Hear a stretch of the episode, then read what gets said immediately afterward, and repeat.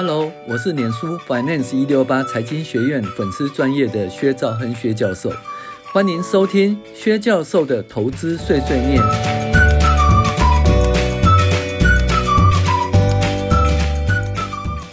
各位网友，大家好，我是薛兆亨薛教授。那我们今天继续来讨论理财读读书会第十四集哦，也就是理财原则的第五项哈，第十五项。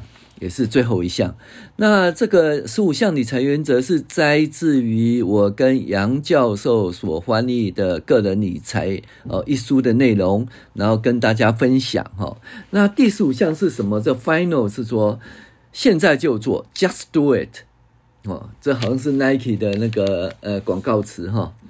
对个人理财规划而言，现在就是对自己许下承诺。可能是最难的一步。其实踏出第一步是最难的哈。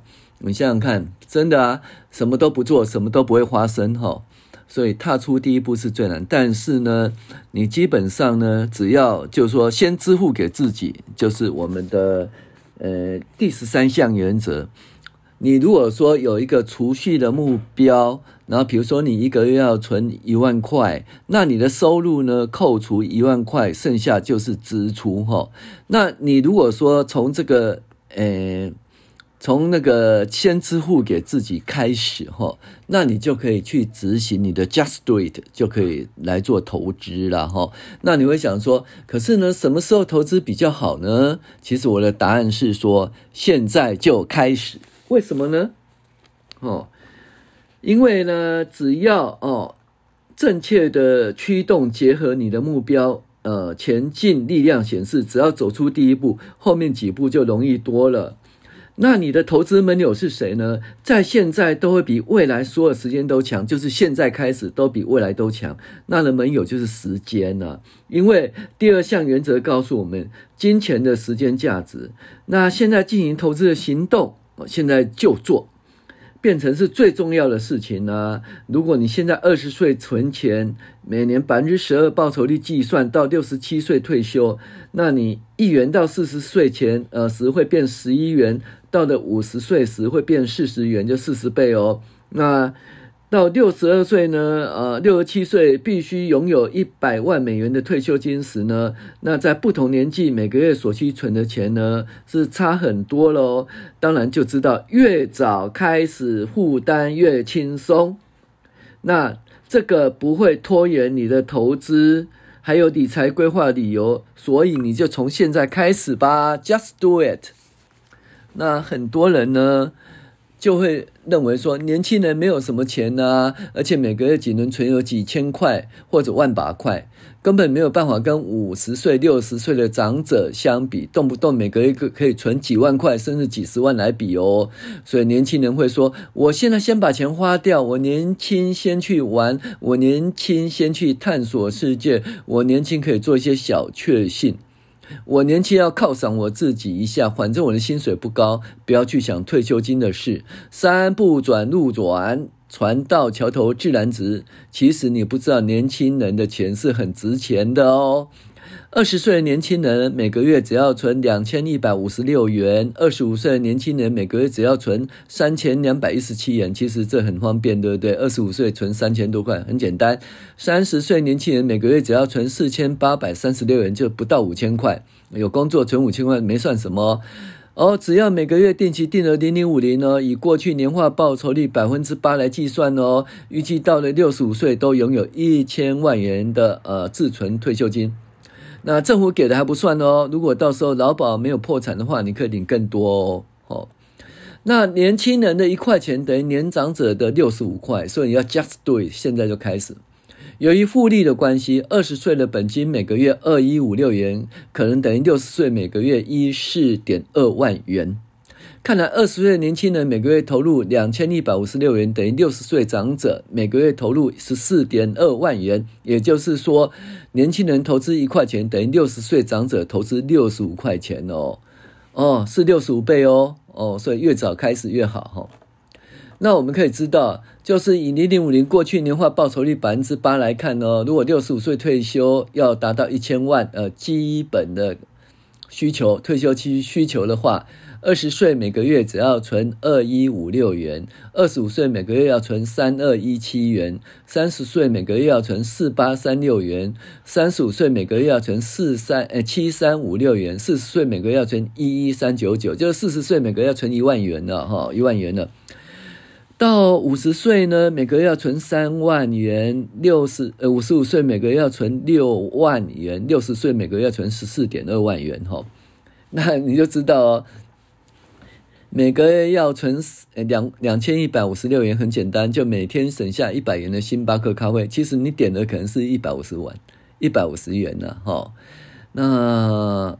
但是每个月要存十四点二万元不容易哦，所以二十岁年轻人一块钱等于六十岁长者六十五元的投资哦，年轻人要赶快存起来哦，越晚存门槛越高，要达到财务自由越难哦。那有些人会讲说，那没关系，我要存没关系啊，just do it 没关系，可是我要等到股市低点我才进场，对不对？那这样讲其实也是对啦，可是如果是定期定额哈，如果没办法判断股价的相对高低点的小资族，其实定期定额相当不错的投资方式，而且我们认为定期定额可以随时开始，不用选择流年哦，随时投入。因为在相对高点、相对低点开始定期定额哈，长期而言其实报酬率相差不大，所以不用痴痴的等哦，苦苦的等，等待崩盘才进场哦。定期定额是这样子的。当然了，如果你有一千万也要进场的话，诶，那可能还是要等哦，那个时机的问题哈。但是如果你是小资族，定期定额随时开始哦。以相对高点的二零零七年十月为例，每月投资一万元的定期定额，到了二零一七年十二月，总共投入了一百二十三万元，累计净值达到两百零六万元，获利八十三万九千元，年化报酬率九点三六个 percent。但是如果在相对高点开始投资，第一年跟第二年会产生负的十三点八及负的五十一点八的负的投资报酬率。那这两年的亏损就会让人受不了了，甚至停止投资计划。反之，如果在相对低点投资，在相对低点，二零零九年一月开始定期定额买进零零五零，到了二零一七年十二月，总共投入一百零八万元，累计净值达到一一百七十万元，获利六十六万，年化报酬率九点八四。那你就发现说，诶真的在低点投入的话，年化报酬率会比较高，九点八四，比在高点投入的一个九点三六还高哈。那所以呢，而且呢，在相对低点投资，第一年就会赚的七十二点七三趴，一路获利，投资上你就会信心满满。在相对低点，二零零九年一月开始投资哈，到了二零一七年十二月投入一百零八万元，累计净值是一百七十四万元，获利六六。哎，六十六万元，年化报酬率九点八四，但是在相对高点哈，与相对低点执行定期定额策略，年化报酬率差不了多少，只是你的心情呐、你必须有信心。所以我们讲说哈，这个投资这个东西其实是信仰了哈，因为怎么讲哈？提早定期定额可以累积较多的本金，最后获利总金额当然比较高。也许是说，呃，报酬率哦不会比较高，但是获利总金额会比较高。为什么？你存比较多嘛？你看喽，如果在那个，如果你在二零零七年十月呢高点的时候，那你一直投投到最后，你的净值会达两百万元，获利会八十三万元。那如果你在低档投资的话，那你会投入一百零八万元。然后净值是嗯一百七十四万元，那获利六十六万元，获利就比较少了，但是它年化报酬率比较高，而且呢，嗯，就是一直赚钱，心里就很爽。反之，在高点买的时候呢，它会赔，可能赔一年或两年哦，赔到你不要不要的哈、你就想说，哎，我是不是真的要执行下去啊？我是不是该离开你？是这样子吗？对，所以这是投资是信仰啊、哦，我们觉得说。如果是定期定额投资零零五零或 SPY 哈，美国 S&P 五百的话，你就越早开始越好啦。也许在高点投入的时候，它的报酬率比较没有那么高，也许一开始一两年会赔钱，但是时间经过了以后，就一定会赚钱，而且它的报酬率跟在低点投资差不多，定期定额哈。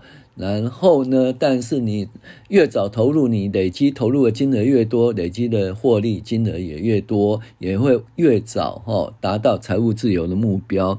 所以我们讲说，财务呃诶个人理财投资的最终原则就十五项，第十五项原则就是 Just do it，现在就开始。